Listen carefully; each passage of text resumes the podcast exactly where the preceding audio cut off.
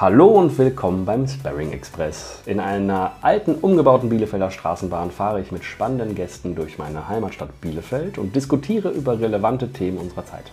Es geht zum Beispiel um Digitalisierung, Kultur, Bildung, Umwelt, Mobilität, Menschen, Arbeit, Zukunft, you name it. Bitte habt ein bisschen äh, Nachsehen, dass es hier in der Audioversion manchmal Momente geben kann, die ohne Bild nicht ganz nachvollziehbar sind. Schaut euch also gerne die gesamte Fahrt auch auf YouTube an. Dort findet ihr den Kanal als Sparring Express. Und dort gibt es ihn auch seit 2020 und ich freue mich immer über neue Abonnenten. In dieser Folge begrüße ich Verena Pauster, mit der ich über ihr Buch Das neue Land spreche und über die Themen, die dort behandelt werden. Es geht um Krisen und Chancen, um Politik, Bildung, Digitalisierung, über Leadership, Selbstentwicklung und so weiter. Ich freue mich, dass du zuhörst und wünsche dir jetzt viel Spaß mit der ersten Folge. Ich freue mich so, dass du da bist. Hey, hallo. Lasse, danke. Komm rein. Mega. Super. Verena, wir sitzen hier in Bielefeld im Sparren Da Express. bin ich immer betrunken in dieser Straßenbahn nach Hause gefahren. Also Hiermit? als ich 16 Persönlich. war. Ja, genau. Nicht mit dem Sparrenexpress, sondern mit einer normalen Straßenbahn. Okay, super. Aber den Sparren Express kennst du? Den kenne ich, aber ich bin ihn, glaube ich, noch nie gefahren. Siehst du, das wusste ich doch. Das wusste ich doch. ähm, ich würde dich natürlich kurz vorstellen, obwohl das sehr unnötig ist. Ich habe versucht, das hier auf den Zettel zu kriegen, es geht aber gar nicht. Du bist gebürtige Hamburgerin, aber bist hier aufgewachsen. Wann kamst du denn eigentlich nach Bielefeld? Mit äh, vier Jahren. Aber wenn ich gefragt werde, sage ich immer, ich bin Bielefelderin und dann sagen irgendwie, genau, und dann sagen immer meine Freunde, du bist ja lustig, wenn du Hamburgerin bist, kannst du nicht sagen, dass du Bielefelderin Ich meine, was ist das für ein Abstieg? Ich so, hallo, was ist das für ein Aufstieg? Ja? jeden also Fall. insofern, ich bin im Herzen bin ich Bielefelderin. Bielefeld ist ja auch das Zentrum Europas. Absolut. So, und deswegen haben wir auch bewusst für meine Geburt Bielefeld gewählt. Ich komme Ja. auch von hier gebürtig. Ähm, genau, du bist aber schon ewig in Berlin und du bist, äh, jeden Tag begegnest du mir mehrfach, äh, auf, egal wo ich hingucke. Okay, ich hoffe, ich gehe dir nicht auf den Keks. Äh, nö, ich finde das total interessant und spannend und das, jetzt könnte ich auch mal direkt eine Frage einwerfen. Ja. Woher nimmst du diese Energie eigentlich, die du ausstrahlst, obwohl du jetzt auch schon einen langen Tag hinter dir hast? Äh, das ist manchmal eine gute Frage, weil ich auch immer denke, vor allen Dingen abends denke ich so, boah, bin ich platt, also morgen muss ich auf jeden Fall mal mich erholen. Und dann war ich morgens auf und denke so, oh, geht ja schon wieder. Duracell. So, also irgendwie habe ich so ein äh, Self-Recharging System über Nacht. Also was ich tatsächlich tue, ist, ich schlafe wie ein Stein. Ich lege mich ins Bett, schlafe ein und wir nennen das äh, bei uns in der Familie Flatrate schlafen, wenn du einfach so durchschläfst, ohne dich irgendwie zu bewegen. Das ist ja ganz großartig. Ja, vielleicht, vielleicht ist das ein Energiebringer. Und dein Mann schläft aber auch so durch. Ja, Das ist fair. ja, Also bei uns bin ich der, der durchschläft ja. und werde dafür ein bisschen ähm, Gedisst. gedisst. Ja, zu, zu Recht, ja. Genau, aber das ist Nee, bei uns schlafen alle durch. Und hast du, hast du Rituale? Also, weil du hast ja extrem viel Druck, ne? Ich meine, du bist Ja. in ganz vielen Beirats, du hast ganz viele Beiratsmandate, du sitzt in Banken, du sitzt mit der Bundesregierung manchmal zusammen und unterhältst dich über digitale Initiativen etc. Ähm, ist das nicht so, dass du dann auch manchmal sitzt und denkst, heiliger Strohsack, das war jetzt zu viel und dann hast du Rituale, um dich darunter zu erden und wieder zu dir zu finden? Also ich denke heiliger Strohsack, aber ich Ja. habe die Rituale nicht, hätte ich fast gesagt. Also ich habe, äh, ich sollte eigentlich Yoga machen, sagen immer alle. Und Ja. wenn ich es dann mache, denke ich auch, ach ganz geil, ja, mal so atmen und so. Ach, guck mal, ich atme. Genau, guck mal, ich atme. Ähm, also Ritual ist eigentlich, äh, wenn ich, wenn ich wirklich den Kopf frei kriegen will, gehe ich joggen. Ähm, wenn ich mit den Kindern bin, schalte ich ab. Äh, Mhm. also da bin ich dann auch so wirklich in so einer anderen Welt. Und ich glaube, ich bin gut darin zu erkennen, wann ist es so roter Bereich, aber wenn ich da morgen wieder raus bin, ist alles schick. Und wann ist es so, dass ich denke, so stopp, jetzt musst du was Okay. absagen. Also ich schlitter nicht so volle Kraft gegen die Wand, sondern ich bremse vorher ab. Ähm, das kriegt dann keiner mit, das ist dann am Wochenende, wenn irgendwie alles aus ist. Ja. Äh, aber Wochenenden sind schon sehr offline. Jetzt habe ich in deinem Buch gelesen, was vor wenigen Wochen rauskam. Es steht da vorne das neue Land. Äh, dass dein Vater auch sagte, dass ihr die ganze Amplitude des Lebens mitnehmt. Ja. Das sieht ja bei dir gerade extrem positiv aus. Hast du Angst davor, dass bald das Pendel da unten ausschlägt? Weil, Also ich bin jetzt kein fatalistischer Mensch, der denkt, wenn du jetzt gerade irgendwie eher oben bist auf der Amplitude, dann kommt garantiert als nächstes unten, sondern es kam auch mal mehrmals hintereinander unten. Also es ist jetzt, hat jetzt nicht so einen Rhythmus, dass ich jetzt denke, das geht immer so. Und deswegen habe ich jetzt auch nicht das Gefühl, genieße es, bald ist es vorbei oder so. Ähm, aber was er, glaube ich, auch immer mit der Amplitude bei mir meinte oder meine Eltern, ist dieses, es darf halt nie einfach mal die Mitte und normal sein. Es darf halt nie einfach mal so, ach, ist ja gerade schön. nicht so viel los, aber genug los, das geht halt irgendwie bei mir nicht. Also Dauercamper fällt aus. Das, das geht nicht. Es muss halt immer irgendwas muss passieren, wobei ich jetzt schon so eine Chill-Tomate, hätte ich was gesagt, Chill-Potato im Urlaub bin. Also da bin ich jetzt nicht die, die jeden Tag irgendwie äh, Kitesurfen und, und, und Fallschirmspringen und so weiter machen muss. Gar nicht. Aber so generell auf mein Leben muss halt immer irgendwas los sein und deswegen geht es halt mal nach oben und mal nach unten. Oh, Dankeschön. Vielen Dank. ähm, du bist ja laut FAZ die Antreiberin, Ja, so haben die dich das- kürzlich genannt. So muss man mich jetzt ansprechen, ja. Äh, Liebe Antreiberin, Mhm. ich habe, ähm, als du dein erstes Unternehmen gegründet hast, habe ich nicht gewusst, was Sushi ist. Wir sind gerade an der Sushi-Bar vorbeigefahren. Stimmt, ich habe gerade nostalgisch rübergeguckt. Ich habe den Umbau des Cafés damals mitverfolgt. Da war ich ein kleiner Junge. Das war aber, glaube ich, noch weit bevor du das übernommen hast. Das war sicher weit, weil du bist, glaube ich, nicht viel jünger als ich, oder? Nee, ich bin Ja. Jahrgang 80, du bist Ja, Jahrgang 79. Oh, genau. jetzt ist es raus. Oh, jetzt raus. Ähm, genau, ich schreibe es auch im ersten Satz meines Buches, damit da keiner drüber spekuliert. Ähm, nee, ich war 19, als wir das mit meinen Eltern zusammen gestartet haben. Also warst du 18. Also, ja. Ja, äh, ist das schlimm, dass man mit 18 noch keine Sushi kannte? Also Nee. jetzt kennt, glaube ich, jeder Sushi, ne? Ich kannte mit 18 auch noch keine Sushi. Wir sind dann aber, als ich 18,5 war, äh, als 18. Geburtstagsgeschenk nach New York geflogen. Und da gab es Sushi ohne Ende. Ja. Und da haben wir so gedacht, wie geil ist denn eigentlich Sushi? Und warum gibt es das eigentlich in Ostwestfalen oder in Bielefeld? Haben da auch 300.000 Einwohner hier. Und nachdem wir dann eröffnet hatten, wussten wir, warum es das hier nicht gibt, weil die Ostwestfalen halt so mit rohem Fisch und so gar nichts anfangen konnten. Wir mussten also schnellstmöglich eine Karte machen, wo oben drüber stand Sushi für Ostwestfalen und dann war da nur Gurke oder Ei drin und, so. Okay. Und Fish and Chips. und Fish and Chips, genau. Okay, großartig. Aber ähm, dann bist du hier auch weg und hast dann eine Salatbar gedacht, es wäre passender für. Also zwischendrin habe ich noch studiert, muss man zu meiner Verteidigung sagen. Also ich bin jetzt nicht von Sushi zu Salat direkt gegangen, ohne irgendwie kochen zu können oder irgendeine Ahnung von Gastro zu haben. Ähm, genau, ich war dann im Studium, dann hat mich da irgendwie fasziniert, sein eigenes Ding zu machen und so richtig, weil die Sushi Bar war nicht meine Gründung oder so, sondern das war eher ein Familienprojekt, was wir zusammen gemacht haben und ehrlich gesagt meine Eltern auch viel mehr als wir. Ähm, aber diese Salatbar, die habe ich dann wiederum in New York ein paar Jahre später entdeckt, so dieses Convenience Fast Food, Healthy, äh, so und dann dachte ich so, ach so eine Salatbar in jeder Stadt, wo auch Männer reingehen und sagen, ein Salat bitte mit einem Entrecote drauf oder so. So, das war so mein Zielbild. Ja. Okay. Und Hat halt damit nicht bist du ganz total auf die geklappt. Nase gefallen. Warum das jetzt nicht einfach nur das Scheitern einer Salatbar war, weil äh, die Opportunitätskosten recht hoch waren. Also ich habe in einer Zeit, wo eigentlich noch ordentlich Wirtschaftskrise war, ähm, durch den Crash der New Economy, einen todsicheren Job bei der Münchner Rück gekündigt, äh, Geld von Investoren eingeworben, die ich nicht kannte, also nicht so Family and Friends, sondern so richtige Investoren. Ähm, auch ziemlich meinen Mund aufgerissen, was ich alles vorhab. Und ähm, alle mein Erspartes da reingesteckt und von Seiten meiner Eltern, die fanden das schon okay, aber die waren jetzt, glaube ich, nicht begeistert, ja, weil sie einfach irgendwie so ein bisschen dachten, Mensch, es lief doch gerade alles, warum muss jetzt wieder Amplitude des Lebens alles kaputt schlagen, damit es mal wieder spannend wird?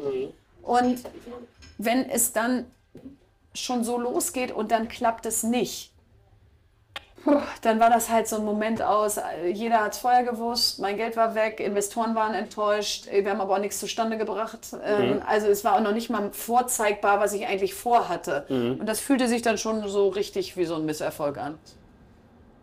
Wenn man so in eine Krise schlittert, oder erstmal den Misserfolg, hat der dich in eine Krise überhaupt geschlittert? Also das klingt nämlich genau so, weil Scheitern in Deutschland ist ja auch extrem negativ belegt. Und das Umfeld hat es dir auch gespiegelt. Wie hast du denn da wieder rausgefunden? Zum einen, das würde mich einfach interessieren. Und wie hast du da, oder was hast du da gelernt? Was hast du daraus mitgenommen? Also ich glaube, wenn es rein diese berufliche Krise damals gewesen wäre, aus du hast jetzt was in Sand gesetzt und jetzt musst du dir halt wieder einen Job suchen, dann würde ich sagen, get over it, ja? Also dann steht man halt wieder auf und wenn man in der Lage ist, sich auch wieder einen Job zu suchen, dann macht man das. Ich habe aber gleich auch noch eine private Krise zu dem Zeitpunkt obendrauf gesetzt und eine Trennung gehabt und puh, einfach einmal so alles auf Null gestellt. Und ich glaube, deswegen war es jetzt nicht so einmal schütteln und wieder aufstehen und weiter, sondern es war wirklich so, so ein bisschen neu überlegen, wer bin ich eigentlich, wo will ich hin, lebe ich hier eigentlich gerade mein Leben oder lebe ich es noch ein bisschen zu sehr für andere? Ähm, wie befreie ich mich von der Erwartungshaltung meines Umfeldes. So, und das habe ich halt alles irgendwie in drei Monate gepackt. Und damit war es irre anstrengend und rückblickend wirklich auch so eine Phase, wo hätte ich jetzt nicht später dann irgendwann mal Erfolg gehabt oder so, dann würde sich ehrlich gesagt auch keiner dafür interessieren, weil dann war es einfach nur ein Misserfolg. So, das muss man schon natürlich bei Scheitern immer dazu sagen. Wenn dann nicht irgendwann der Erfolg kommt, dann ist das Scheitern auch nicht spektakulär. Ne? Das ist es halt einfach so Dann war gewesen. es halt einfach ein Scheitern. Ja. Ja. Jetzt sagst du in deinem Buch ja auch, ähm, dass wir eigentlich halt eine neue Kultur auch brauchen, ne? was nämlich genau Scheitern angeht, weil wir eben mehr Mut brauchen. Wir brauchen den Mutanfall, den du oft äh, Ja. auch auf Social Media rausposaunst. Was, wie können wir das erreichen? Also, Also ich glaube, indem wir erstmal bei uns selber anfangen, weil wenn du so einen Mindset-Change zu groß machst und womöglich sagst, die Politik müsste da irgendwas ändern, das funktioniert ja nicht, sondern ich glaube, wenn man im Kleinen einfach anfängt zu sagen, wenn jemand dir eine Idee erzählt, auf Social Media eine, eine Meinung vertritt, eine Haltung zeigt, dann nicht als ersten Impuls zu sagen, Blödsinn, Quatsch, kann gar nicht funktionieren, äh, du hast doch einen sicheren Job, warum machst du das jetzt? Also so reflexartig erstmal wegwischen, damit wir nicht selber drüber nachdenken müssen, ob wir vielleicht auch was ändern sollten. Ähm, so, das ist eigentlich ein ganz guter Ratgeber, weil man dann erstmal mit offenerem Visier sozusagen dem anderen begegnet. Und meine Beobachtung ist schon, gerade in den sozialen Medien ist das Visier ganz schön unten und nach dem Motto, ich will eigentlich dir gar nicht zuhören, ich warte eigentlich nur auf den Moment, wo ich dich missverstehen kann und dann mache ich das riesengroß und hoffe, dass alle mit draufspringen. So, und das ist so ein bisschen, ich will dich scheitern sehen. Und das ist so ein Voyeurismus. ja, und das ist einfach irgendwie eine echt blöde Eigenschaft. Und ähm, ich finde es einfach wahnsinnig cool, wenn Menschen Erfolg haben oder wenn bei denen was gelingt und man sie dann extra ans Licht hebt.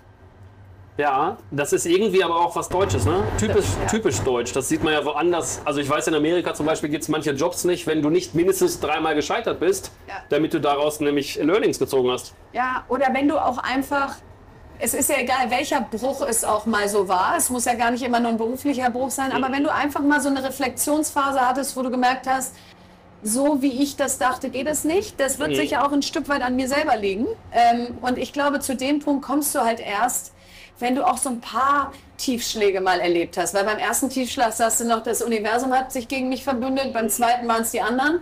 Und beim dritten fängst du dann aber vielleicht mal dran, äh, drüber nachzudenken, ob du vielleicht auch einen Anteil daran hast. Ja, da kommen wir eigentlich direkt zu deinem Thema Bildung. Also dein Thema ist eigentlich Digitalisierung in der Bildung oder digitale Bildung, weil wir ja auch Schulsysteme hier haben, die eigentlich sehr dieses, ähm, naja, äh, ursprünglich aus Preußen den folgsamen Bürger da rausholen, der Ja und Nein sagt und bitte, danke, Amen.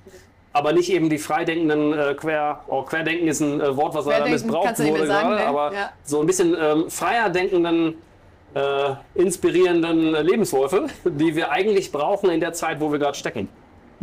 Total. Und ich würde sagen, das ist noch viel mehr. Also die Eigenständigkeit, die schon uns nicht geschadet hat, dass du dir selber Problemlösungen suchst, dass dir nicht Weg und Ziel vorgegeben wird, sondern dass man dich mal hier an so einer Straßenbahnstation irgendwie aussetzt und sagst, mal gucken, du wirst schon nach Hause finden. Ja. Ähm, so dieses Resilienz, äh, du wirst einen Weg finden, Frustrationstoleranz, wenn du in die falsche Richtung fährst. Du musst halt aussteigen und wieder in die nächste einsteigen. So, das muten wir, glaube ich, unseren Kindern eh schon privat als Eltern zu wenig zu. Und in den Schulen müssen wir das deswegen natürlich besonders eigentlich fördern. Ja. Jetzt kannst du nicht alles bei den Schulen abladen, aber so dieses, lass doch ein bisschen mehr zum eigenen Gestalten anregen, die eigene Kreativität einbringen, auch gerade in die Schule. Das ist, glaube ich, schon ganz lange Konsens und jetzt müssen wir es halt einfach mal machen, indem wir die Lehrpläne etwas entfrachten und Freiraum geben für solche Kreativität. Und Lehrpläne ist eigentlich ein gutes Stichwort, weil die Lehrpläne ja, glaube ich, ich bin jetzt nicht äh, Profi in Lehrplan lesen, aber die werden ja nicht Lehrer. Ne? Also die Forschung und Entwicklung und Wissenschaft und alles, was sich ergeben hat in den letzten 50 Jahren. Ja. Äh, das hat ja nicht dazu geführt, dass wir plötzlich nicht mehr über äh, Mittelalter le- lehren oder über andere Themen, sondern es wird einfach immer mehr. Kinder haben von 8 bis 16 und 17 Uhr Schule häufig. Ja. Ähm, ist das noch sinnvoll in deinen Augen? Na, ich glaube, eine, also eine sehr gute, fundierte Allgemeinbildung ist heute so sinnvoll wie zu unserer Schulzeit, Ja, weil ja. wie soll ich in Social Media und in einer digitalen Welt Meinung von Fakt unterscheiden, auch ein bisschen Kontext haben? Also wenn jemand sagt, Paris liegt in Asien, dann muss ich das hoffentlich nicht erst googeln, um das zu verifizieren, sondern habe ich da eine Vorstellung von, äh, wo Paris liegt. Mhm. Und trotzdem, wenn es dann darum geht, wie viel Einwohner hat Paris, dann habe ich das vielleicht gerade nicht parat. Aber wenn ich dann lese, es hat 14 Millionen, dann weiß ich vielleicht, hm, 14 Millionen, wie viel hat Berlin? Ist vielleicht ein bisschen viel. Äh, So, also ich brauche ja irgendwie so Referenzpunkte. Deswegen generell halte ich schon was von Allgemeinbildung. Aber jetzt ist die Frage, wie viel Raum lassen wir auch für Zukunftsbildung? Und wenn das Weltwirtschaftsforum erhebt, dass 65 Prozent der Grundschüler heute in Jobs arbeiten werden, die wir heute noch nicht kennen, dann werden wir ja nicht nur mit Allgemeinbildung dahin kommen, zu verstehen, wie die Welt von morgen tickt. So, und bisher sind wir halt sehr schwarz-weiß an den Schulen aus viel, was in der Vergangenheit richtig war, wenig, was in Zukunft wichtig wird. Und das, glaube ich, müssen wir mal ein bisschen mehr ausgleichen. Ich glaube auch in dieser, in dieser Welt, dieses Akronym VUCA wird ja ein Begriff sein, volatil, unsicher, komplex, äh, viel Mehrdeutigkeit, also Ambiguität. Ähm, da können wir ja auch gar nicht wissen, was in fünf Jahren gebraucht wird. Also müssen wir eigentlich die Kompetenz fördern, genauso, Vorsicht, Buzzword, agil zu bleiben, flexibel zu bleiben und sich selber Ja. die Lösung zu suchen, die vielleicht benötigt wird. Genau, ich glaube, ähm, wenn ich es immer auf zwei Sachen runterdampfen müsste, dann Empathie und Resilienz. Du musst Mensch bleiben, weil in einer digitalen Welt geht es jetzt nicht darum, dass wir maschinenmäßig werden und dann da auch noch wie so Roboter vom digitalen Gerät sitzen, sondern viel mehr uns in den rein, anderen reinversetzen, mehr, viel mehr überlegen, wie nehmen wir alle mit. Das wird alles viel wichtiger werden. Und Resilienz, keine Ahnung, wie es morgen ist. Im Zweifel nicht so, wie ich es mir vorgestellt habe. Egal, schaffen wir. So, und ich glaube, mit diesen beiden Eigenschaften kommst du sehr weit, aber die fallen ja nicht vom Himmel. Und ähm, deswegen sind die Schulen aus meiner Sicht weiterhin der Kernort, wo menschliche Beziehungen eine Rolle spielen müssen, wo soziale Interaktion stattfindet und wo du eben auch mal merkst, ich komme hier so nicht durch äh, oder das hat nicht so geklappt oder ich habe eine 5 geschrieben. Okay, Ja. weiter geht's. Ja. Ich glaube, dieses Thema in Schulen, die sozialen Gefüge, die sich dann auch, die verhandelt werden, die ausgekämpft werden, das ist ja auch genau das, was in Corona, glaube ich, gerade ganz schön unter die Räder gekommen ist. Total Wie habt gefehlt ihr das erlebt? Genau so. Also die ersten Wochen war ich so richtig paralysiert, weil ich erstens, ah, ich hatte mir so viel, also erstmal war es so dieses Abstand nehmen von seinen eigenen Träumen. Ja, ich hätte für dieses Jahr eigentlich mir vorgenommen, nach 20 Jahren arbeiten, mache ich mal dieses Jahr weniger, habe mehr Freiheit, fahre nach Harvard und darf da drei Wochen so ein tolles Leadership-Programm mitmachen. Also hatte so Sachen vor Augen, so und dann wurde Harvard abgesagt, dann wurde das nächste abgesagt und dann waren plötzlich alle Kinder zu Hause. Und da brauchte ich erstmal so einen richtig, irgendwie so einen Moment, um mich davon zu verabschieden. Dankeschön. Dankeschön. Ähm, dass das jetzt nicht mehr so mein Leben ist, sondern ich jetzt ziemlich fremdgesteuert gerade bin. Und dann war es halt auch erstmal echt anstrengend. Wir haben ein Kita-Kind, wir haben drei Schulkinder, die auch auf unterschiedlichen Schulen, daher auch mit unterschiedlicher Art, wie die beschult wurden. Mein Mann ist auch Unternehmer, also es war jetzt nicht einfach die ersten Wochen. Es war aber natürlich total einfach im Vergleich zu Haushalten, die überhaupt kein Gerät haben und deren Eltern systemrelevant waren und die gar nicht sich kümmern konnten. Aber da habe ich schon gemerkt, die Fülle an Aufgaben war jetzt nicht das, was fehlte, sondern eher, dass der Lehrer mit dem Kind spricht, dass die Kinder ihre Mitschüler sehen, dass man Freunde treffen kann. So, das hat gefehlt. Und das hat mich nochmal darin bestätigt, bei aller digitalen Welt, die wir brauchen äh, und für die wir unsere Kinder ausbilden müssen, dürfen wir aber die Menschlichkeit nicht vergessen. Ne? Vor allem, weil das Gerät ja auch nur Mittel zum Zweck ist am Ende. Ne? Also wir müssen ja die Medienkompetenz auch in der Lehrerschaft haben. Jetzt hast du Ja. auch gesagt, wenn der Digitalpakt ausgeschüttet wird, die 5 Milliarden, wovon irgendwie 20 Millionen oder so abgefragt wurden bisher, Absurd. das ist ja auch noch, das ist ja auch noch nicht die Lösung. Ne? Wir haben dann immer naja, Menschen, Lehrer, die auch überhaupt in Teilen keinen Bezug zu Technologie haben und das Ja. auch nicht nutzen können. Das heißt, wir haben da echt auch noch ganz andere Bereiche, die jetzt nachgelehrt werden müssen oder nachgeholt werden müssen, nachgezogen werden müssen. SchulleiterInnen, die ganze Verwaltung. Mhm. Ähm, das ist ja auch nicht so, als, die, äh, als ob die Ministerien jetzt die Speerspitze der Digitalisierung wären. Ähm, das heißt, du musst irgendwie gerade überall operieren oder ein dickes Brett bohren. Mhm. Du musst die, an die Schulträger ran, die Schulämter, die Schulaufsicht, die Schulen. So, also Mhm. das sind ja wirklich, das ist ja eins wahrscheinlich der größten Systeme, die wir haben, weil es einfach so viele Menschen betrifft. Wir haben 10 Millionen SchülerInnen, wir haben 10 Millionen Eltern, also jetzt mal so, so über den Daumen 800.000 Lehrer, äh, ein Viertel unserer Be Bevölkerung, über das wir reden. Also es betrifft richtig viele. Deswegen ist es aus meiner Sicht die Hauptherausforderung, die wir haben in den nächsten Jahren, das hinzukriegen. Jetzt gibt es diesen wunderbaren Twitter-Account Tagesschau vor 20 Jahren. Den kennst du wahrscheinlich auch. Äh, vor 20 Jahren war das Thema auch schon auf Agenda. Wahnsinn. Da steht nämlich drauf, wir brauchen Breitband überall und wir brauchen Technologie in den Schulen und WLAN für alle. Jens Riewer oder so war das, ne? Da, äh, als Tagesschausprecher Das sagt. Ich dachte sein. wirklich so, das gibt's nicht, ja? Äh, Stell dir mal vor, wir hätten damals gehandelt. Ja. Also stell mal vor, wir hätten da Walk the Talk gemacht. Mhm. Boah. Ist das nicht extrem frustrierend? Für dich persönlich? Also ich kenne eine Frustration bei mir aus Themen, die ich schon vor Ja. ein paar Jahren gesagt habe. Ich, aus irgendeinem Grund, und den kann ich eigentlich gar nicht so richtig erklären, bin ich relativ resilient gegenüber Frustrationen aus dem Bildungssystem. Also jetzt war letzten Montag Gipfel im Kanzleramt, wo die Kanzlerin mit der Bildungsministerin, mit Frau Esken, mit allen Kultusministern am Tisch saß. Das gab es jetzt so auch noch nicht, dass man sich gemeinsam zwischen Bund und Ländern überlegt hat, wie die Bildung von morgen aussehen soll. Also da kann man wirklich sagen, Corona sei Dank. Und da kam halt auch viel gut Gesagtes raus, aber wenig Konkretes. Und das war eigentlich so ein Moment, wo alle in meinem Umfeld meinten, jetzt, jetzt gibst du aber auch bald auf, oder? Und ich so, nö. Also klar, ist jetzt blöd, dass da schon wieder keine Timelines dahinter standen und schon wieder keine Meilensteine und schon wieder keiner benannt wurde, der das jetzt durchzieht und verantwortlich ist. Ja, müssen wir halt weitermachen. Also irgendwie habe ich das Gefühl, das Thema ist so groß, dass das ja nicht so eine Eintagsfliege ist, kannst du dich jetzt mal drei Jahre mit beschäftigen und wenn es dann nicht gelöst ist, machst du wieder was anderes, sondern nee, das müssen wir halt einfach irgendwie hinkriegen. Und wenn das zehn Jahre dauert, dann ist das halt so. Gefühlt dauert das ja schon Mhm. vor 20 Jahren auch Total. schon lange ne? und jetzt sind wir wieder später. Ähm, ist das nicht, also du sagtest, es ist so ein großes Thema, sind nicht alle Themen jetzt immer größer, weil die so Ja. komplexer werden? Also auch Total. das Thema, jetzt kommen wir von Bildung zur Politik. Digita- Digitalisierung, ja. Du hast ja auch über, du hast ja verschiedene Themen in deinem Buch behandelt. Ne? Also es geht ja Absichtlich. Mit Absicht, ja, auch genau super Themen. Ja. Und jetzt waren wir bei der Bildung. Nächstes Thema Politik. Dieser Politikapparat, es ist ja auch oft so, dass auch Politiker Menschen sind, habe ich gelesen. Ja, Manche absolut. davon. Auch sehr nette Menschen zum Teil. Ähm, die haben ja auch persönliche Themen und Ängste und Unsicherheiten und es gibt die Legislaturperioden und keiner will, so mein Gefühl oder meine Hypothese einfach, keiner will äh, der Arsch sein vielleicht, der Dinge entscheidet, die auch wehtun. ja.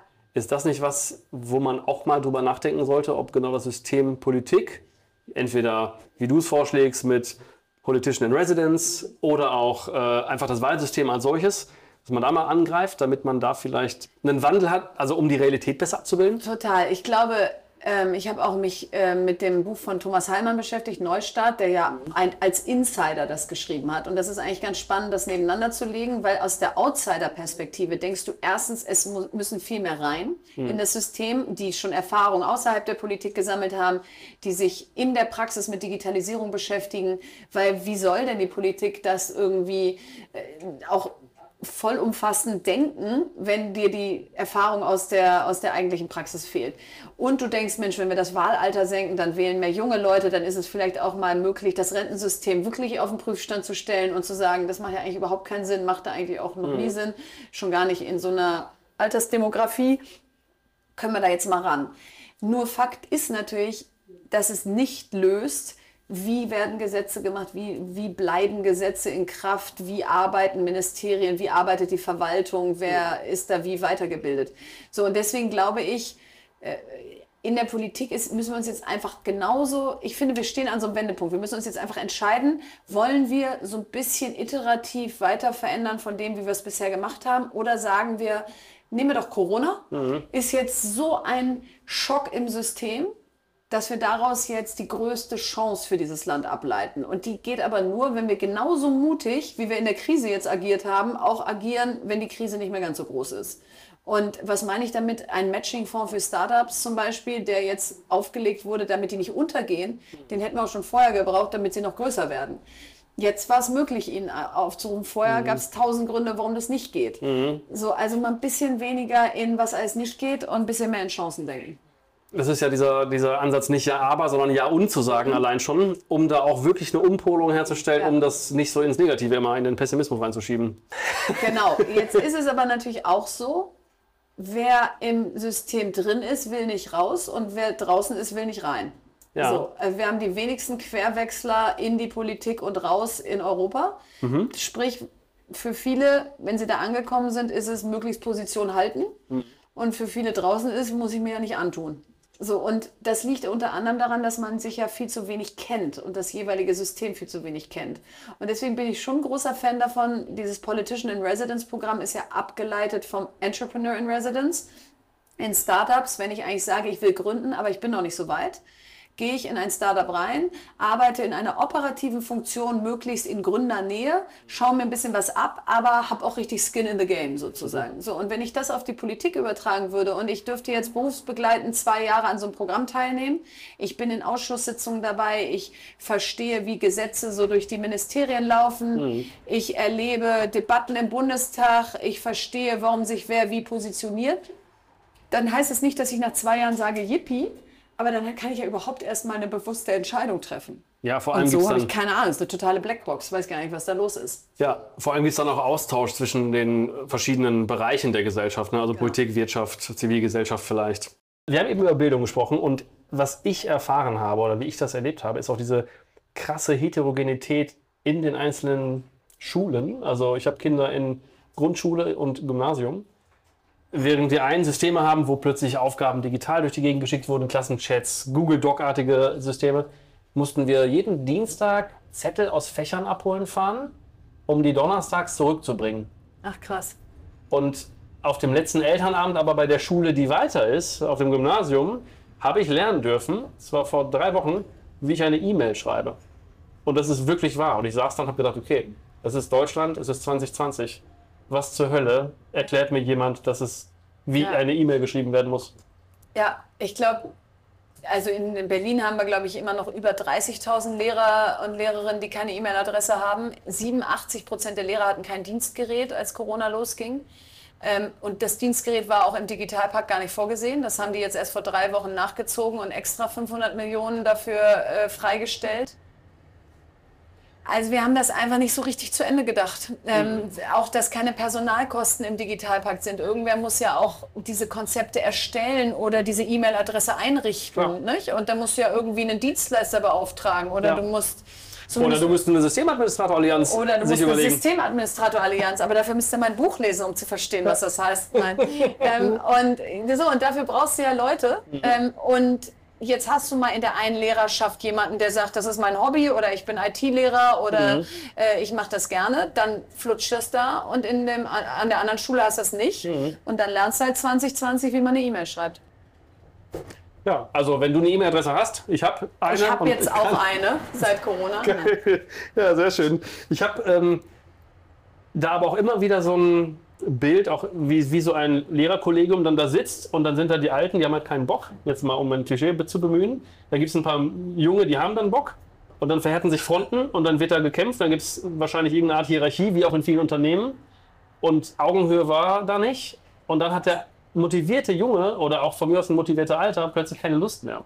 Und das passiert ja auch, glaube ich, wenn man jetzt zur Wirtschaft wechselt, ist das ja, glaube ich, genau das Problem, was wir als Land auch haben oder erleben, wo Innovationen nämlich schon zu Beginn versenkt werden, wo Motivation der Mitarbeitenden plötzlich verschwindet, wo einfach genau das, der Team Spirit und die Vision von Unternehmen plötzlich sich auflösen. Total, aber wie wir dann in der Führung oder Kultur von Unternehmen auch gelernt haben, du musst halt Menschen mitnehmen. Du kannst nicht einfach sagen, so wo ich bin ist vorne und wir gehen jetzt in die digitale Zukunft und wenn nicht mitkommt, ist abgehängt. Mhm. Haben die Leute halt relativ wenig Lust dir zu folgen und so habe ich es bei Schulen auch erlebt, wo selbst wenn es junge Kollegen waren, gesagt haben, ich gehe jetzt voran, ich biete jetzt Lehrerfortbildung an und so, dann sind die bestimmt vor Corona noch nicht so damit durchgedrungen ähm, wie dann während. Mhm. Aber da gibt es tolle Beispiele. Annika Buche, die EduSense äh, ins Leben gerufen hat, was im Prinzip Non-Profit das ist, wie sie digitale Schule transformiert hat oder wie sie ihre Schule digital transformiert hat. Und sie hat halt gesagt, dadurch, dass ich immer wieder Angebote gemacht habe, aber nicht gesagt habe, wenn ich mitmacht, ist dumm oder wenn ich mitmacht, ist blöd. Mhm. So, also ich will auch sagen, es ist wie immer im Leben, wenn du Lust hast, jemandem zu folgen, macht es mhm. halt mehr Spaß, als wenn irgendwie jemand sich besserwisserisch nach vorne stellt und sagt, ihr habt alle keine Ahnung. Ja, ich glaube, du kannst ja Menschen eigentlich, ja, das sagen ja immer viele, du kannst die gar nicht mitnehmen, sondern die müssen mitwollen. Genau. Und dann kommen wir irgendwie genau. zur Führung und genau. Leadership genau. und wie man das machen kann. Ja. Ne? ja. Ähm, ich glaube auch, diese Angebote machen, das wird halt viel zu wenig gemacht, weil viel zu oft gedacht wird, wie es läuft, ist, also es soll so laufen, wie ich es gelernt habe oder wie ich mir das vorstelle, weil dann oft die Vermutung da steht, ich weiß ja, wie es läuft, weil es habe ich ja so gesehen und so haben wir es schon immer gemacht. Und ich glaube, am Ende kommen wir immer wieder darauf zurück, auf die Selbstentwicklung, was du auch eben einmal gesagt hattest, angesprochen hattest, und die Ängste zu erkennen, die man hat und dann auch vielleicht zu gucken, auch als Team, auch einen Raum zu schaffen, der Sicherheit verspricht in Unternehmen, wo Menschen plötzlich über sich hinauswachsen können, weil sie nicht Angst davor haben, unsicher sind, Ja. auf die Nase zu fallen, Ja. Regeln vielleicht zu missachten, die sie gar nicht kennen. Total. Oder eben diese, ja, Genau, und dafür müssen wir aber auch Wertschätzung ins System geben. Also wenn jemand sich was traut und ausprobiert, dann muss man das anerkennen. Und meistens, gerade auch im Schulkontext, war es vor Corona so, dass wenn eine Lehrerin sich vorne hingestellt hat und gesagt hat, ich fange jetzt hier einfach schon mal an. Ich habe jetzt ein Tablet und wir legen jetzt hier mal los. Dann war es eher so, puh, was ist das Konzept dahinter und was machen Sie da genau mit unseren Kindern und wie oft sind die jetzt online und so. Und natürlich ist das dann das Gegenteil von Empowerment. Also da, muss, da müssen halt auch alle mitziehen. Deswegen ist es halt nicht ganz trivial. Aber wir kriegen das hin, um jetzt hier Und- mal positiv zu bleiben. Ne? Ja, das finde ich total beeindruckend und schön. Und ich bin auch ein äh, grundsätzlicher, ich bin nämlich auch so ein Schläfer. Wir haben das ja kurz besprochen. Also ich schlafe sehr gut, sehr tief, sehr fest. Wenn ich morgens aufstehe, bin ich wach. Und ich bin nach sechs Sekunden geduscht, nach acht Sekunden bin ich fit und nach zehn Sekunden habe ich einen Kaffee gemacht und so tick ich. Ähm, deswegen bin ich grundsätzlich auch gewillt und mit Freude erfüllt, dass ich weiß, es wird alles Dass gut und die. Zukunft ist goldig. Ähm, aber es gibt so viele Rückschläge, das hatten wir auch schon, dass einfach nichts passiert, obwohl jeder genau weiß, was passieren muss. Klimakrise, heute, Weltklimatag. Was ist da los? Das sieht jeder Ja. und es gibt aber eine Schar von Menschen, die gieren dann nach einfachen Antworten, die es aber gar nicht geben kann in komplexen Systemen. Genau, und trotzdem ähm, glaube ich, ist Leadership eben auch eine Sprache zu sprechen, dass du verstehst, was der da vorne oder die da vorne von dir will. Und ich glaube, diese Sprache haben wir uns ein bisschen aberzogen, weil in dem Moment, wo wir zu klar sprechen, was wir meinen, kann dich jemand halt Ja klar, dann, dann machst du ne? dich angreifbar. Dann machst du dich Fall. angreifbar. Und ich habe lange überlegt, als ich mein Buch geschrieben habe, schreibe ich es so klar als Meinungsbuch ohne Fußnote, ohne Quellenangabe, ohne Experteninterview, weil dann kann ich mich ja auch hinter niemandem verstecken, kann ja nicht sagen, ja, das hat aber der schlaue Mensch auch schon gesagt und wenn ihr das jetzt doof findet, ist der eigentlich schuld, sondern jetzt steht da, äh, wofür ich bin. Und zum Beispiel ein Digitalministerium ist ja hochkontrovers, ob es das geben soll oder nicht. Und ich bin der Meinung, entweder ist in einem Unternehmen Digitalisierung Chefsache, dann brauche ich keinen Chief Digital Officer. Oder ist es es nicht, dann brauche ich ihn. So, bei uns ist es es nicht in der Politik, also brauche ich ihn. Ja. So, und einfach mal aufzustehen, aufzuschreiben, wofür man steht, stehen zu bleiben, wenn auch der Gegenwind kommt. Das ist, glaube ich, äh, so ein bisschen das, womit man dann leben muss und was äh, viele vielleicht sagen, komm, das spare ich mir. Jetzt glaube ich erstmal, es ist total mutig, das zu tun, wie du es getan Mhm. hast. Es ist im Übrigen auch total mutig, hier im Sparring Express zu sitzen, ohne zu wissen, Und was sich, und sich zu verschlucken an den Nüssen. Ja. Das ist nicht mutig, das ist, das ist einfach dumm, Universum. Ja. Ähm, es ist dumm, nein. Es ist einfach ähm, total mutig, das zu tun. Aber eigentlich lernt Was man, glaube ich, ja. in Krisen, dass danach ja, du nicht stirbst. Na und es ist, du musst es ja immer in Kontext setzen. Mutig ist es, ähm, in ein Kriegsgebiet zu fahren und da Menschen rauszuholen. Das ist mutig. Aber ein Buch schreiben, das ist doch nicht mutig. Ja? Also im Sinne von, was ist jetzt der Worst Case? Der Worst Case ist, entweder es kauft keiner, okay, doof, äh, oder die Leute finden es doof. So, okay, beides ist nicht schön und ich bin auch nicht die, die so ein dickes Fell hat, dass ihr das egal wäre. Aber es ist jetzt nicht so, dass ich sage, wow, da hast du jetzt gerade dein Leben aufs Spiel gesetzt oder deine Karriere riskiert oder so. So, und ich glaube, mal wieder so ein bisschen ins Verhältnis zu stellen, komm, trauen wir uns doch mal wieder was. Probieren wir doch einfach mal was aus. Ähm, gehen wir doch jetzt mal an die Schule und sagen, äh, jetzt machen wir hier eine Lehrersprechstunde ähm, für jemanden, der sich mit IT auskennt. Äh, der kommt da rein.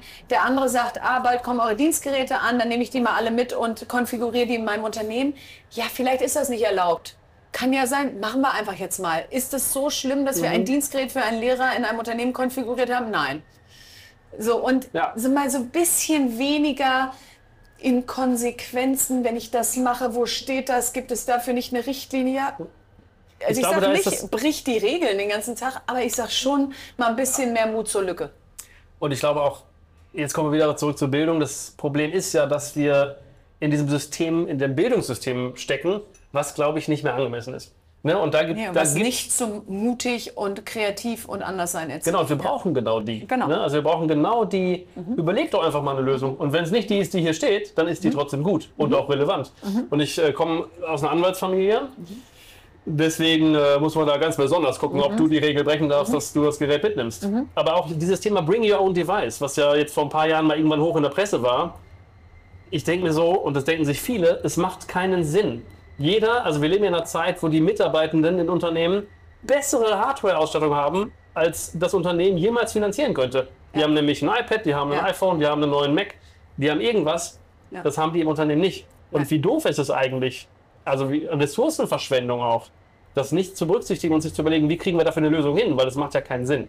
Ja, absolut. Wobei das Thema halt auch komplex ist, weil Bring Your Own Device heißt an ganz vielen Schulen, schaff einen Laptop für dein Kind an. Ja. Und das können halt nur wenige. Das hatte ich jetzt gerade. Mein Sohn ist in der achten Klasse, hieß es plötzlich, bring your own device, aber bitte ein Laptop, der das und das kann und so. Und ich so, wow, das ist eine große Ausgabe. Ja? Und der hat gerade weder Geburtstag noch ist Weihnachten.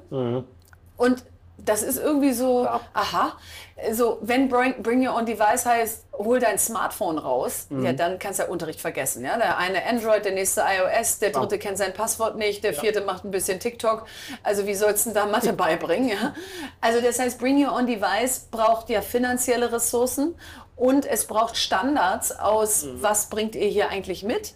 Wie ist es versichert? Äh, Also das ist auch wieder Riesenthemen. Deswegen einfach mal eine gute Schulausstattung hinzulegen und die heißt eben auch, dass man vielleicht alle zwei Jahre auch Geräte austauschen kann und nicht, jetzt schaffen wir einmal was an und in 20 Jahren lernen die Kinder immer noch damit. Also Warte, ich fühle mich erinnert. ja, da war sie wieder, die Tagesschau. Ja, genau. Genau. Nee, oder, oder auch die eigene äh, Schule, wo Oder- dann Geräte genau. standen, die halt auch schon ein Genau. paar Tage äh, Genau. älter waren. Ähm, also etwas wagen, bevor man es verurteilt, ist auch ein Satz, der in deinem Buch steht. Mhm. Ist ja eigentlich genau das. Also Mut zur Lücke finde ich auch schön, das kenne ich nur vom Doppelkopf eigentlich. Mhm. Ähm, schon zu lange her. Hat man ja keine Zeit für. Bei uns, wir haben ja diesen 5-Stunden-Tag eingeführt. Ich habe das gemacht, weil ich gemerkt habe, ey, mich nervt das, dass ich keine Zeit mehr habe für relevante Themen.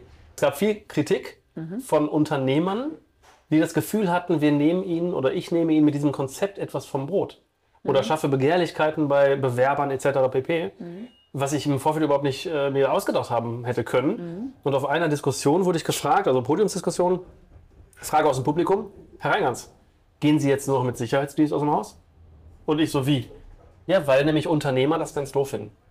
Und das ist auch, das zeigt ganz viel, wie manche dann wirklich auch Unternehmungen und Wirtschaft als Krieg sehen, wo einer gewinnt und der andere verlieren muss. ja, ne? genau. Und das finde ich auch, ist ein, eigentlich eine und, es ist so eine Geschichte. Schwarz-Weiß-Denke auch aus, weil der jetzt fünf Stunden macht und ich mache zwölf. Äh, was anderes kann es auch nicht geben. Und du hast ja wahrscheinlich, also ohne dass wir da jetzt je drüber gesprochen haben, aber sicherlich auch so einen krassen Impuls in die andere Richtung gesetzt, um was in, in Bewegung zu bringen. Hättest du jetzt gesagt, bei uns gibt es nur den siebeneinhalb-Stunden-Tag, Ja. dann hätten alle gesagt, oh, okay, müssen wir jetzt glaube ich nicht drüber schreiben und Ja. auch nicht hinterfragen, warum siebenhalb und so. Ja. Mhm. Dadurch, dass du fünf gesagt hast, sagt halt jeder, äh, äh, und wie finanzierst du das? Und bla bla bla. Ja, und dann kommen aber ganz, ganz interessante und total relevante Fragen raus. Genau. Und wir stellen auch, also mittlerweile, ich bin total frustriert, wenn mich eine Zeitung anruft, jetzt, nachdem wir drei Jahre den Fünf-Stunden-Tag haben, äh, und immer die gleichen Fragen stellen, nach Ja. immer den gleichen Themen. Ja. Wo ich denke, ja, warte mal, lassen wir uns mal nicht über den Fünf-Stunden-Tag sprechen, weil das ist nur eine Idee. Genau. Aber das Um- Thema ist viel größer Genau. und es gibt viel mehr Aspekte, Genau. die man berücksichtigen Genau. muss. Und- Nämlich genau Leadership oder genau die, wie fühlen sich die Menschen, Empathie, Resilienz. Genau, und deswegen darfst du mich heute Abend auch nicht fragen, wie war das, als du Fox Sheep gegründet hast? Weil diese Frage, nein, diese Frage habe ich einfach wirklich eine Million Mal beantwortet und das ist ja auch okay, dass die mal gefragt wurde, aber das ist jetzt acht Jahre her. Das war der erste Schritt, um überhaupt in dieses Thema digitale Bildung reinzukommen. Daher relevant, aber das ist so ein bisschen das Gleiche. Äh, d- jetzt ist eigentlich das, wo ich sage, dafür brauchte es erstmal Know-how in diesem Kinderbereich. Aber das war nicht der kritische Punkt. Der kritische Punkt ist, jetzt kriegen wir jetzt ein Unternehmen, ist nett, aber jetzt wollen wir es ja in eine Bewegung, in ein großes System reinbringen. Jetzt wird es eigentlich erst spannend. Was ich eben auch gerade, und jetzt sind wir wieder bei Ängsten, ne? weil das Krasse ist, keiner kennt das Ziel. Weil das gibt es auch nie. Das gibt es nie. Es wird ja immer, wir müssen ein System schaffen, Moving was, target. Ja, genau, was sich so ständig immer neu irgendwie. Ähm, Ich esse viel mehr als du Ja, übrigens. ich sehe das schon hier, warte mal. Ich habe nur einmal äh, mit Nee, einem nee, Löffel nee, nee, dabei. nee. Du musst gleich noch Abendessen. Okay. Ähm, es kennt keiner das Ziel, deswegen will keiner loslegen. Und das alles ist so komplex, dass das auch nicht erfahrbar ist. Ne? Also ich habe mir ganz viele Gedanken über New Work gemacht, über wie sieht das denn aus für Organisationen der Zukunft. Und wir haben da, naja, wir haben viele, viele Dinge erarbeitet und Konzepte uns ausgedacht. Am Ende haben wir ganz simpel drei Kreise auf dem Blatt Papier gemalt. Und der innerste Kreis ist das Ich. Es geht immer um einzelne Menschen, die, wie ich finde, von Unternehmen bestmöglich supported werden müssen mit allem, was es gibt, mit Dingen, die man früher vielleicht auch als über, übergriffig bezeichnet hätte, nämlich, ah, du brauchst Psychotherapie, cool, mach mal, du brauchst dies, du brauchst jenes. Einfach Dinge, um den Menschen vielleicht Ängste zu nehmen, um sie zu ihren Themen zu führen, damit sie die für sich, und zwar nur für sich, nicht mal fürs Unternehmen, für sich lösen können, damit wir nämlich dahin kommen, dass man mit der ständigen Unsicherheit einfach agil bleibt und nicht in eine Starre verfällt, Irgendwie klarkommt. die, ja. ja. damit man klarkommt und einfach dann weitergehen kann. Und das ist bei so einem großen System, ne, bei einer, naja, bei einem 80 Millionen äh, Einwohnerland einfach eine Mammutaufgabe. Mhm. Und das macht es auch so schwierig, aber das macht es nicht weniger wichtig. Es ist ultra wichtig, dass wir genau jetzt starten Ja. und in verschiedenen Bereichen loslegen. ja, absolut. Bei der Frage, die ich nicht fragen werde, interessiert mich aber was anderes. Was an welcher Stelle hat dich denn angetrieben, in diese digitale Bildung abzudriften?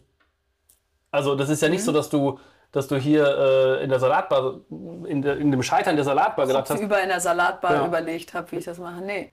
Ähm, also da gab es jetzt nicht so den einen Moment, wo ich gesagt habe, und jetzt ist das mein Thema. Ich glaube, der, der Haupt, die Hauptweichenstellung war, dass ich 2007 Richtung Digitalbranche abgebogen bin.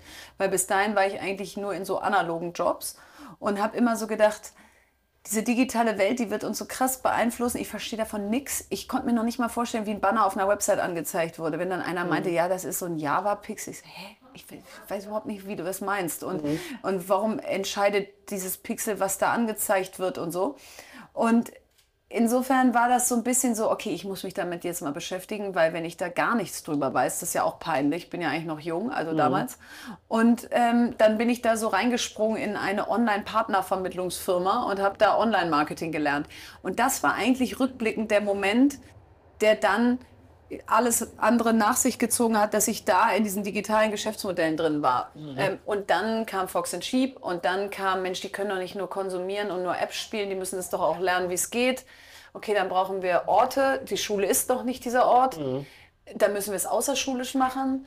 Oh Mann, warum melden denn jetzt nur eher wohlhabendere Menschen ihre Kinder da an? Was ist denn mit den anderen? Die wollten wir doch eigentlich erreichen. Okay, da müssen wir jetzt einen Verein gründen. So, also das ist eigentlich eher so Learning by Doing. Sehr agiles Einfach mal Projektmanagement. machen.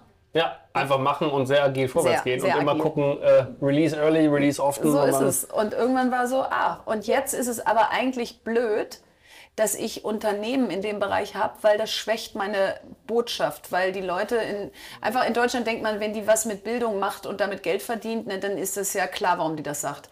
Und dann habe ich gedacht, wie wäre es eigentlich, wenn ich das Gleiche sage, aber kein Geld mehr damit verdiene? Äh, das wäre ja geil. Und das habe ich jetzt ja dieses Jahr erlebt, dass das der einzige Weg ist, um wirklich was zu verändern. Hätte ich dieses Jahr, wäre ich dieses Jahr noch Geschäftsführerin gewesen ähm, von meinem B- Unternehmen. Ich wäre nirgendwo eingeladen gewesen und keiner hätte zugehört, weil alle gesagt hätten, ja, Klar. danke. Ja. Aber wir müssen jetzt nicht gerade äh, irgendwie dich hier in der Krise, wo du eh gerade schon sprudelnde Kassen hast, jetzt noch mehr irgendwie ähm, fördern. So, und das sind ja alles so Erkenntnisse.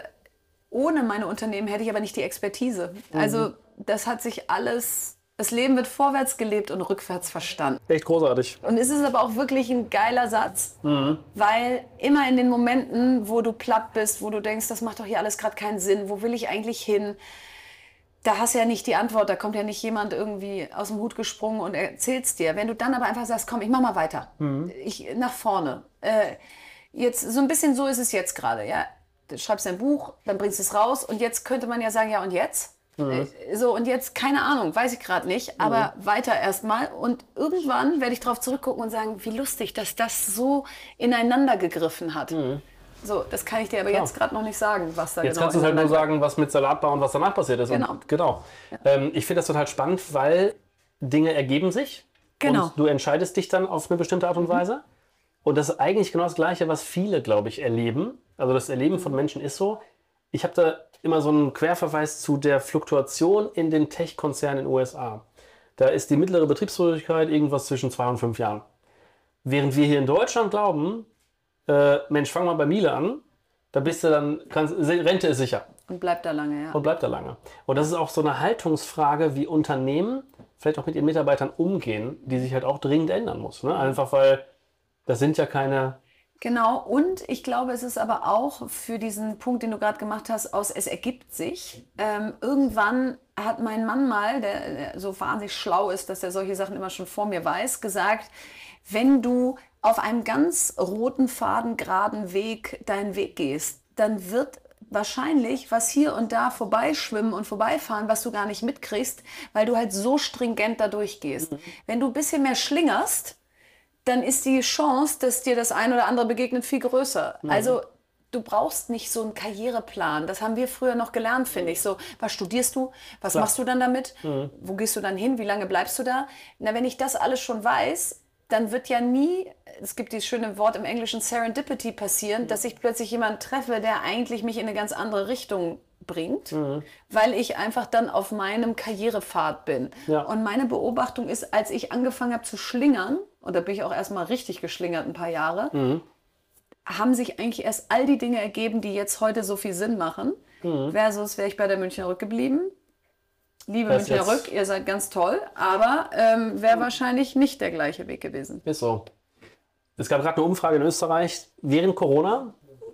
Hatten wir kurz im Vorgespräch, habe ich ja schon darauf hingewiesen, aber ähm, über 50 Prozent der Befragten in einer Umfrage in Österreich vom Karriereportal, karriere.at haben auf die Frage, was nach Corona passieren soll oder was sie vorhaben, haben über 50 Prozent gesagt, sie wechseln den Job. Und das ist eigentlich auch das, wo man plötzlich nämlich, was in der heutigen Zeit selten ist, Zeit hat, mal drüber nachzudenken, was tue ich da gerade und passt mir das noch. Und das ist super interessant, weil genau das habe ich letztes Jahr überlegt. Aus kündige ich jetzt einfach mal meinen Job und verlasse meine selbst gegründeten Unternehmen, ohne zu wissen, was als nächstes kommt und nehme mir ein Jahr, was aber auch dann nicht, äh, und dann mache ich dies und dann mache ich das, äh, was jetzt natürlich alles so geworden ist, aber äh, indem ich einfach mal auf mich zukommen lasse, was als nächstes passiert. So, das war wirklich meine Intention. Und jetzt hat bei mir Corona den gegenteiligen Effekt von diesen 50 Prozent ausgelöst. Nämlich ich wollte ja eigentlich gar nichts machen und plötzlich habe ich gemerkt, stopp, ich, ich, ich muss jetzt ran. Ja? Ich kann jetzt nicht sieben Jahre über digitale Bildung reden und dann wird sie relevant und dann mache ich aber leider gerade Sabbatical. Aber da ist was dran, sich mal Zeit zu nehmen und dann auch nicht, jetzt nehme ich mir drei Wochen und dann weiß ich, was als nächstes kommt, sondern mal zwischendrin auch mal innezuhalten und zu sagen, was mache ich hier eigentlich und führt das noch in die richtige Richtung. Ich kann mich damit sehr verbinden, weil ich auch ein Unternehmen oder Anteile mal verkauft habe und gedacht habe, jetzt machst du mal erstmal gerade gar nichts. Ich, nach zwei Tagen war mir langweilig, ich musste was tun. Also das kann ich äh, sehr gut nachvollziehen. Das war dann auch ungeplant, da kam halt dann Ding und dann gab es Neulich hat auch einer gesagt, Pause und Pauster passt nicht zusammen, richtig? Ich so, das merke ich mir, da haben Das Sie passt. recht. Das passt. Ich musste über ein anderes Zitat sehr laut, sehr laut lachen, tatsächlich, mehr als ich wollte. Äh, über digitale Bildung reden kann sie, ein Brot kaufen nicht. Das habe ich in der Welt gelesen. Das ist ja eine Ja, das ist aber schön. Vor allen Dingen, ich glaube, ich habe O-Ton sowas gesagt wie, klar, manchmal denken meine Nachbarn sicher, die quatschen den ganzen Tag über digitale Bildung, aber irgendwie kriegt noch nicht mal ein Abendessen für ihre Kinder zustande oder so. So habe ich es, glaube ich, gesagt. Das ist dann auf. Brot kaufen reduziert wurde. Also doch, ein Brot kaufen kann. Ja, okay, Ja. sehr gut. Ja. Ähm, ja, wie lustig. Dieses Thema Corona und Pause, wenn man sich die psychischen Erkrankungsraten anguckt, dann ist das eigentlich nämlich genau das Thema, warum bei uns auch so ein Fünf-Stunden-Tag relevant Also warum ich glaube, dass über Arbeitszeit nachzudenken, um das mal so flexibel zu halten, ist höchst notwendig, weil ich glaube, also anhand dieser Burnout-Raten, psychischer Erkrankungsraten kann man sehen, dass es überall Überforderungen gibt. Und ich glaube, das spiegelt sich dann nämlich genau da wieder, wenn Corona kommt und zeigt, alle wollen ihren Job wechseln, also die Mehrheit, dann ist ja was, dann hängt irgendwo was komplett schief. Total, aber da würde ich challengen und sagen, da hängt auch die private Mediennutzung und damit meine ich jetzt nicht nur das Smartphone, sondern auch den Netflix-Konsum und so weiter. Wenn ich halt in meiner Freizeit oder der Zeit, in der ich nicht arbeite, permanent on, auch mit Nicht-Arbeitsthemen bin. Ja. Abends mir noch drei Stunden Film reinziehe, äh, zu wenig Sport mache, weil ich irgendwie sage, puh, jetzt ist ja auch gerade so gemütlich auf dem Sofa. Und dann im Job Burnout kriege, weil ich sage, äh, sorry, ihr überfordert mich hier auch massiv.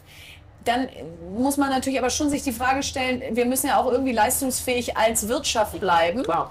Und da sind wir beim Thema Medienkompetenz, die gilt genauso für Erwachsene. Ne? Also Mhm. wenn wir alle nicht mehr ein Abendessen überstehen können, ohne permanent unser Handy zu checken Ja. und wenn wir jetzt hier zwei Stunden sitzen und stell dir vor, es wäre jetzt so, ich müsste jetzt dreimal zu meinem Handy, Mhm. dann geht halt viel flöten. Also damit will ich sagen, du hast recht, da ist ordentlich Druck auf dem System, aber das liegt natürlich auch daran, dass wir nicht wirklich gelernt haben, gut mit Medien umzugehen Ja. und völlig überkonsumieren Ja. ähm, und dann platt sind. Ich glaube auch gar nicht, dass die Burnout-Raten aus der Arbeitswelt resultieren. Ich glaube, das ist nämlich die, Die- genau. die Mischung von dem, Die was Mischung, du sagst. genau. Das ist am Ende nämlich ein, auch wiederum ein Achtsamkeitsthema, festzustellen, muss ich jetzt nochmal E-Mails checken? Ich habe ja jetzt gerade Genau. vor drei Minuten meine Genau. E-Mails gecheckt. Und auch ein Selbstorganisationsthema. Genau, und zur Selbstorganisation, weil ich das immer bei anderen spannend finde, was haben die so für Life-Hacks? Mhm. Also zum Beispiel Anfang diesen Jahres, als ich noch im Das Leben läuft jetzt gerade mal langsamer Modus war, Mhm. habe ich meine E-Mails vom Handy gelöscht. Und gesagt, ich mache jetzt einmal dreimal am Tag den Laptop auf, wenn ich irgendwo bin, weil ich hatte ja auch kein festes Büro. Und da mache ich E-Mails, aber ich muss jetzt nicht an der Ampel E-Mails checken. Mhm. So, jetzt checke ich wieder an der Ampel E-Mails, weil ich ja jetzt denke, nee, jetzt Auf dem Beifahrersitz. auf dem Beifahrersitz jetzt äh, die, die ganze Zeit, oh Gott, drei Minuten Pause hier an der Kasse, jetzt schnell E-Mails. Und das war eigentlich so eine Entspannung, das nicht zu haben und trotzdem, also das ist jetzt mal ein negativer Hack, habe ich nicht hingekriegt, obwohl es so gut war. Positiver ist, es gibt ein Plugin für Gmail, das heißt Boomerang. Und mit dem kann ich jede E-Mail dahin boomerang, ähm, wo ich sie haben will. Und so war es eben, bevor ich hier ankam, kriege ich eine E-Mail für einen Vortrag, den ich nächste Woche halte, wo ich so denke, hat gerade überhaupt keine Relevanz. Boomerang ich auf nächsten Mittwoch und dann kommt, der um, kommt die um 14 Uhr und dann brauche ich sie auch. Cool. Und bis dahin würde sie mich aber belasten, weil ich sie jetzt dreimal lesen würde, muss ich da jetzt was machen? Oh Gott, ich muss mich noch vorbereiten und so. Also diese Menschen, die so 2480 ungelesene E-Mails in ihrem Postfach haben, die sind mir suspekt. Habe ich nicht. Gut. Mein, meine Inbox ist voll, aber alle gelesen. Okay, Das bist Inbox mir trotzdem ein bisschen suspekt. Warum archivierst du sie nicht, wenn sie alle schon Weil, gelesen weil ich die, die sind mir egal. Die sind mir einfach egal. Die verschwinden. Die verschwinden einfach. Ich habe einen super Lifehack mal selber ausprobiert, nämlich ich habe äh, Silvester gefeiert und während die Frauen meinten, lass uns doch Brief an uns in unserer Zukunft schreiben, haben mein Mhm. Freund und ich uns Idee. angeguckt und sagten, ey, überhaupt keinen Bock, ich schreibe jeden Tag so viel, ich mache gar nichts mehr. Aber ich habe diesen folgenden TED-Talk gesehen und zwar von Matt Katz von Google, der sagt, Ja. Probiert 30 Tage was Neues aus. Und dann habe ich gedacht, ja cool, auf so einen Quatsch falle ich immer rein, das mache ich. Ab morgen trinke ich 30 Tage keinen Kaffee. Und das war eine beeindruckende Selbsterfahrung. Ich habe das dann so beeindruckend gefunden, dass ich für das ganze Jahr mir 30 Tage Einheiten gemacht habe. Ach geil. Unter anderem 30 Tage lang meditieren, habe ich dir schon empfohlen. 30 Tage lang vegan ernähren. Ja, mache ich auch gerade. Ja, Aber fand schon, ich auch. Mache ich schon sieben Monate jetzt. Ich fand es auch so geil. Ich habe es neun Monate durchgehalten. Dann kam die WM. Dann Ah ja, alles okay. klar. Jetzt ich, muss man wieder wird der Grill. essen, Ja, Genau.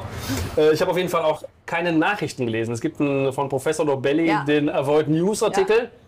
Das war großartig. Das war Ah, wirklich ja. großartig. Und Social Media, 30 Tage lang. Ja, das habe ich Einfach auch. nur, einfach nur, um zu prüfen, Ja, was das macht noch? das mit mir? Ja. Und wenn man den Gegner kennt, egal wo, Ja. ob das man selbst ist oder Social Media oder irgendwas, dann kann man damit Umgang finden. Ja. Und Nee, das fand ich wirklich nee, das nehme ich mit. Denke ich mir mal was schön. aus, was ich jetzt 30 Tage mal mache. Und Vielleicht, sagst bitte darüber Bescheid. ja, ja, es Geil. könnte, es ist könnte, ja, ja, ich überlege mal. Liebe Verena, ich glaube, wir müssen dich jetzt nach Hause fahren, sonst gibt es Ärger von deinen Eltern. Ja, ich bin nämlich ja in Bielefeld, Ja. wo ich ja herkomme. Und äh, wenn man so wieder zu Hause ist, da kann man auch 41 sein. In dem Moment, wo man über die Türschwelle geht, ist man wieder 12 und sagt, was gibt's heute zum Essen? Und habt ihr schon mein Bett bezogen? Und äh, lasst ihr mir nachher eine Badewanne ein? Und äh, gibt jegliche Selbstbestimmung an der Tür ab. Ist doch großartig. Ja, das sich genieße ich richtig fallen. Da kann man sich doch so richtig schön fallen lassen.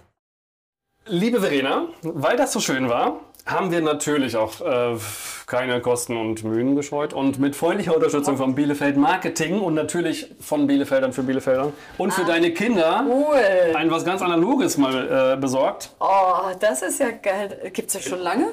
Du kennst es noch nicht? Wie schön ist das denn? Ich kenn's nicht, ich hab's nicht und endlich müssen wir nicht mehr zur Schlossallee. Guck mal, es ist auch wieder so bodenständig ostwestfälisch aus. Ja, also Ne? Und Damit du das retournieren kannst oder auch tragen kannst, kriegst du noch den Bielefeld Shopper Bag. Sehr gut. So kann ich ja gleich auch alles reintun. So. Super, danke schön. Schön. Äh, ich weiß nicht, ob du das hast, wahrscheinlich Das nicht. möchte ich sehr schenke dir das haben. sehr gerne wollte ich grad- auch. Ich wollte gerade schon sagen, und dann würde ich gerne noch dein Buch da reintun. So. Toll. Dir wünsche ich jetzt einen wunderbaren Abend mit deinen Eltern. Äh, schöne Dank. Grüße von mir. Sie, ich habe sie manchmal schon und Ja, voll ja, ja. glaube ich. Sie wussten genau, wer du bist. Okay, alles Ja. klar. äh, mit negativen. Nein, nein, da war durchaus ein Lächeln im Gesicht. Okay, das freut mich sehr. Also liebe Grüße. Mach Und äh, ich hoffe, euch und dir hat es auch Spaß gemacht. Die erste Folge vom Sparring Express. Und ich würde mich freuen, äh, wenn ihr, du beim nächsten Mal nochmal dabei sein wollt. Bis bald.